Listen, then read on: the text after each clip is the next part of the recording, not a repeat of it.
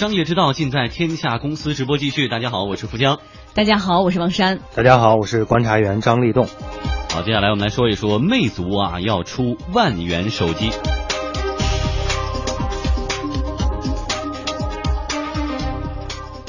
国产手机厂商魅族放言要做一万元的奢侈品机型。昨天，魅族科技副总裁李楠在回应网友质疑的时候表示，只需要十二个月就可以建立万元机的生产线。为此，天下公司记者向魅族科技求证，对方表示，目前啊，魅族还在筹备过程中。关于做万元机的有关消息，魅族打算找一个合适的时间再发布。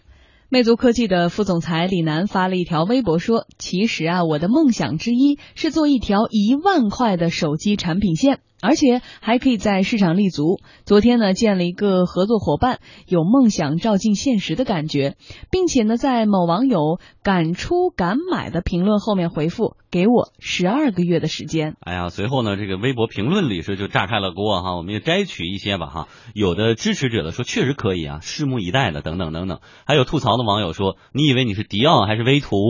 啊，你只是会做易碎品的魅族，醒醒吧，还没到晚上呢。还有的网友分析说，目前中国市场的情况是，大部分人的消费者还用不起一万块钱的手机。还有网友调侃道：“呵呵，你高兴就好，我都行啊。”自媒体人宗宁则认为，魅族研发万元机是因为其他的中低端市场竞争已经趋于饱和了。这样的微博，这样的更多的呃，魅族制造呢，只是一个噱头而已。我觉得现在可能低端机市场、中端机市场，包括高端机市场吧，都已经竞争的差不多了，没有什么市场空间了吧。所以说他现在开始考虑做万元机，可能是想打奢侈品市场吧。我觉得他可能会用这个做一些噱头出来。做奢侈品手机，魅族可不是第一家。Vertu 也就是微图，是诺基亚所成立的全球第一家奢侈手机公司，以经营高档品牌的方式。这个品牌的机型呢，从外观、用料到功能，都绝对称得上是王者风范。Vertu 的原意就是高品质、独一无二。同时呢，威图的普通版一般售价是十几万人民币哈，最高的可以达到九十多万人民币不等，是最知名的奢侈手机品牌之一了。奢侈呢，就是不过一呃不顾一切的奢侈，这就是 Vertu 的一个逻辑。IT 专家冯波认为呢，其实在国内还有用户买手机不在乎价格的万元机市场呢，其实是有利可图的。我们来听一下。这个市场确实是一直是一个存在的市场，有用户买手机并不在乎价格。比方说过去的那个三星的有一款手机，也是两万块钱、一万五千块钱的，卖的也还也也不错。二零一一年的一份统计数据显示，威图在全球拥有八十多家专卖店，在中国就有三十八家，中国区的销量居首。威图全球总裁佩里奥斯汀表示啊，中国大陆市场未来的机会还非常大，威图还会进行大力度的市场投入，以保证销售的年增幅高速增长。不过呢，威图在中国也遭遇了意想不到的尴尬，显得陈旧的外形、缺乏竞争力的硬件参数、一成不变的塞班系统，再加上高昂的售价，让威图手机屡次成为网民吐槽的对象。人们常常称它为山寨机啊，丑爆了，并且将它视为暴发物户的玩物哈。我们说回到这个新闻本身，魅族要做一万块钱的手机。嗯呃，这个立动期待，我我觉得 没敢说你买不买啊？期期待啊，这个当然了，这个实际上我觉得这个这个消息本身就是对于下半年中国手机市场的一个呃剧烈的一种血拼的状态的一个反馈，就是什么呢？这个在中低端市场上已经杀的已经不亦乐乎了，而且你看，呃，整个今年的这个销售量的话，如果说乐观一点，销售到四亿部，那但是供货量是多少呢？有很多厂家已经宣称它的手机的销量今年的出货量要超过一个亿，那粗略加在一起都是在六个亿左右的这样的一个供货量，那你这个中间有这么大的一个差额，差额靠什么来？来怎么补呢？我觉得就是各个厂家进行不顾一切的用价格战的方式，然后不断的拼资本、消耗、打消耗战。那在这种情况下，魅族可能也是觉得在这个市场这个太红海了，这已经杀的已经是完全都是满眼红，就是低端机哎啊。，那必须是说我我我出一个招，出一个招呢，至少让大家觉得我是还还不太跟他们还不太一样。嗯你你想那么多的原来完全不做手机的一些厂商都杀进来了，那魅族我要做一个高端一点的，不道理是行得通，对我觉，得。但是不太一样，不是说你的价格不太一样，是你这东西牛到不行了。就像当年这个苹果横空出世的时候，跟那个什么蓝莓是黑莓，蓝莓黑莓，还有啊蓝莓是果汁儿。啊都已经消失那么远了。还有比如说诺基亚、摩托罗拉差那么多，但是，但是我告诉你，这个市场，这个消费市场绝对是存在的。对啊，但是你们你们可能想的是说，这个问题是什么呢？是国产手机厂商能不能造出一款万元以上的，或者说对视为一个奢侈品的？对，因为你刚才讲到这个微图，微图的这个产品，它还是有很多人追捧的。对啊，在中国当然了，可能情况稍微有点差异，毕竟它的这个呃，目前来说它的销售还不是特别的火爆。但是这个微图它真的不是说我只是价格贵，其他跟你们一模一样。比如说它里边就会镶嵌十八 K 黄金、白嗯金，还会有各种各样的钻石，克拉不一样，然后价格也不一样，等等的。就是说，虽然手机上用金子和钻石没太有用，但是它是它就是有，他就这么做了。对，它就这么做。这么这么做了，而且也有人追捧。但是这个呢，因为它是高高在上的，它在这个手机市场上完全就是呃这个呃一骑呃呃这个呃绝尘了。完了之后，剩下的可能就几千元的。然后如果你做一个万元的，你拿什么来吸引消费者？我觉得这是确实很大的问题。哎，但是三星有一款，我身边有个同事用，就是三星大气，就是 W 二零一四、二零叫星系天下还是什么啊？就是成龙代言一款翻盖手机。对对对其实我用过那个，我没用过啊，我拿着看过那个手机，操作上没有任何区别，就是一个安卓系统，然后可能一个小触屏，嗯正面有一个屏，然后打开以后还有一个屏。对但是它就是贵，所以你打没错开以后多少钱啊？呃一呃万呃一万多一万多万多。而且据我所知，那款手机的销售还是供不应求的，很多时候找路子都是要哎，对，都是它就是制造了一种这样的一个营销就是说方式吗，对它本身这个市场确实有这样的一个需求。，但是我觉得看魅族怎么做，同不同意这个逻辑哈？就是嗯即使是 War Two 这种镶钻的手机，它是基于诺基亚当年的一个品牌优势起来的。还有就比如说刚才富江讲到的这个三星的很厉害的手机，它也是基于三星。嗯魅族，你基于的是什么？我们刚才在说这条新闻之前，至少我们直播间没有人用魅族，甚至我们都说不出魅族有哪些没有。用魅族，但是魅族确实有它的一群这个呃比相对比较忠实的用户。MX 系列、MX 二系列，嗯对，会有人用，但是呢，但是我比较担心的一点就是，用这个魅族的，以往用魅族的这些人，更多都是一些年轻人。就是你看魅族怎么回事呢？是这个小米，小米的这个雷军当时向魅族的创始人，呃，和他取经，获得了很多的灵感。对，那魅族呢，实际上它是比较低调的，但是它的相对它的这个呃用户群呢。如果让他消费一个万元级的这样的一个手机，我觉得是比较困难的。嗯这可能他需要广开一个思路了。好，在一小段广告之后呢，我们继续来为您说说魅族要出的这个万元手机。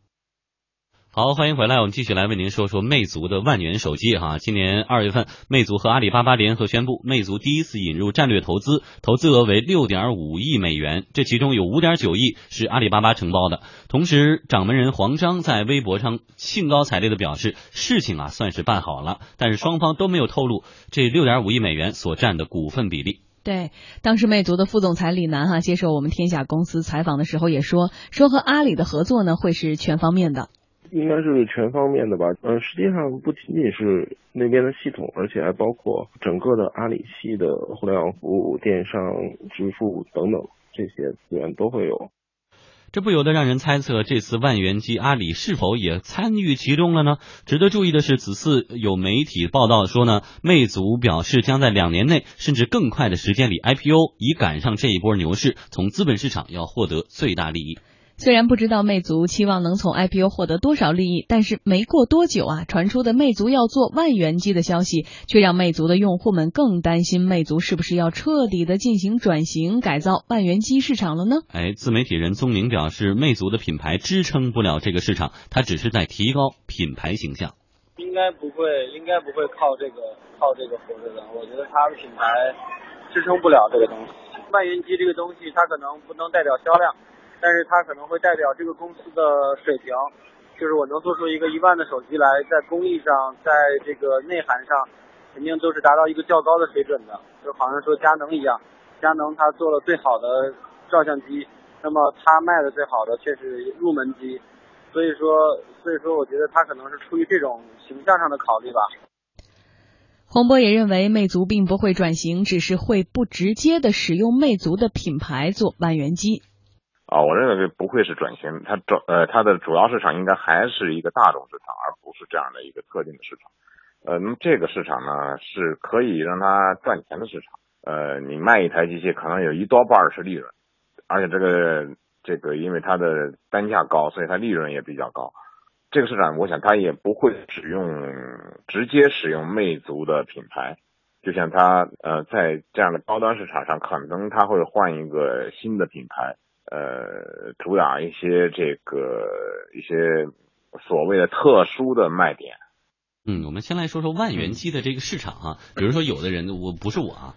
我我猜的啊，比如说有的人特别有钱，对他用的包和大街上的人的背的都是不一样，他的皮带，他身上穿的西装都是不一样，但是拿出一个手机跟大街上是一样，他就会突然觉得我要跟你们拉开差距啊，但是我身边能买到最好的可能就是苹果六 Plus，这是最贵的吗？也不行。呃，街上人用的还是太多了，所以我买个一万块钱的手机，这种市场大不大？一看你这个就是猜的。我对啊，当然了，也其实富江讲的这种就是所谓的炫耀型的这种消费啊，或者说是呃叫自我定位型的消费，对，就是要把自己要和刻意的要和周边的一些人要拉出一个差距来，这样的消费心理实际上是存在的。是存在。但是啊，嗯这个这个市场是不是能够足够支撑？啊，呃，现有的就是这些需求能不能足支撑现在的这个市场？我觉得这个是，而且。我补充一点，我另外想说的是，如果真有这样的消费的心理的话，他也不会通过一个魅族的万元机去拉开这个。他为什么不去买个 World 最便宜十九万八，最贵的好几十万的？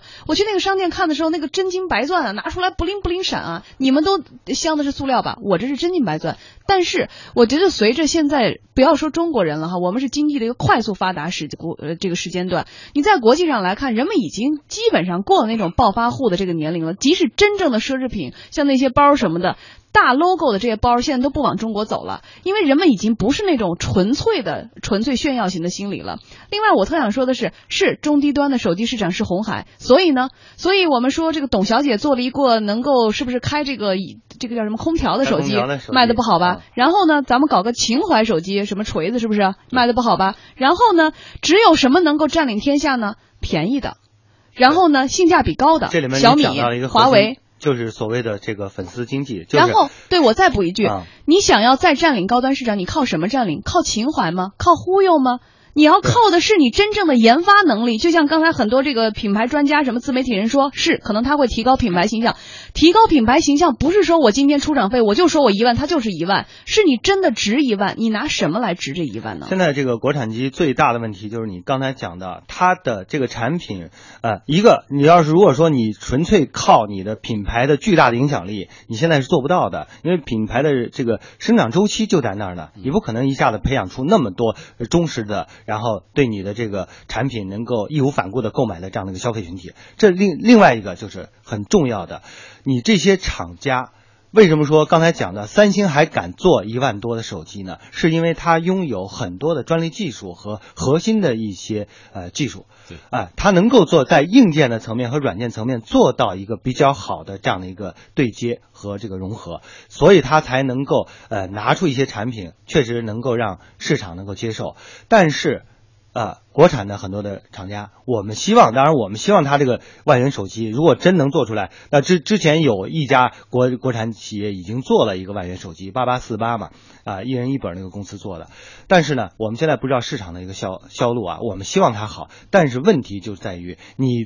做的话，如果你的品牌的影响力不足以支撑这样的一个消费群体，你是。不可持续的，甚至其实你不能拿硬件的堆积来卖这个东西。甚至我最后还想说一句话，就是如果你真的做出一个那么牛的东西横空出世，即使你没有之前的品牌影响力，那我也相信你会占有很大很大的品牌的这个溢美之词。新品牌也可以啊。对，但是你这东西真的得牛。我们不是说悲观的觉得大家没有研发能力，国产手机不可能生产出一个让人这这么值得惊叹的东西，只是这不是说出来的。另外还有一点，我更相信的是这条新闻背后潜藏的一个内容是魅族自己说的，说我们要赶上这一波的牛市，从资本市场获取最大的利益。那就是讲故事了。好，天下公司直播继续刷新朋友圈观点齐分享。接下来我们有请经济之声观察员张立栋来说说今天的话题：定位支付爱丽丝经验谈，不是产品，是顾客的心智。李董啊，今天给大家分享的，其实呢，这个理论呢并不算新，但是呃，这个可以说是常说常新，因为定位理论在中国市场实际上也是被很多的企业所接受的。那么定位之定位理论之父呢，爱丽丝最近在做了一个演讲啊，他讲到就是产品实际上我们获得这个市场的核心啊，并不一定是产品，而更多的是顾客的心智。那他讲到在五十年前，当时的广告界啊，受到三位思想家的三位思想家的一个影响，第一位就是呃这个瑞夫斯，第二位是大卫奥格威，第三就是里奥贝纳。那瑞夫斯的广告方法叫做 USP 方法，也就是说独特的销售主张。呃，他举例呢，比如说这个。百事可乐是他的客户的话，瑞夫斯呢就会强调百事可乐的这个口味，因为经过研究表明呢，它这个产品呢要比另外的一个产品要更好一些，这就是所谓的产品时代。而到了大卫奥格威时代呢，他强调广告都是对品牌建设的一个长期投资，这就是产产品的形象时代。而到了里奥贝纳的时候呢，他。强调的是这个创意时代，他认为一个好的创意呢，可以以一当十啊，然后呢，一直追随他人呢，就等于自杀。广告一定要与众不同，要有一个充分的创意。那实际上这三者呢，他们都聚焦了一点，就是所谓的产品。而作为定位理论的这个倡导者，呃，爱丽丝他认为呢，应该把目光呢，我们因为市场发生变化，应该把目光更多的瞄准潜在的这个顾客的心智，啊。比如说可口可乐或者百事可乐就不单是做一个产品，而是要把它定位到人的心智当中。人们的心智是如果被可口可乐占据了，那么百事可乐只有取而代之才能够获得成功。那很多的品牌都有这样的问题，那很多的品类呢都有他们的领先品牌。如果你是领先品牌的话，那你可以解决问题；如果不是的话，那你就要瞄准竞争者，因为竞争者已经占据了人们的心智。也就是说。呃，实际上人们的大脑中呢有很多心智的小格子，有些位置是已经被占据了，还有一些位置是空着。所以呢，一定要把这个空着的位置占据了之后，你的市场才能够打开。好，谢谢立栋带来的分享。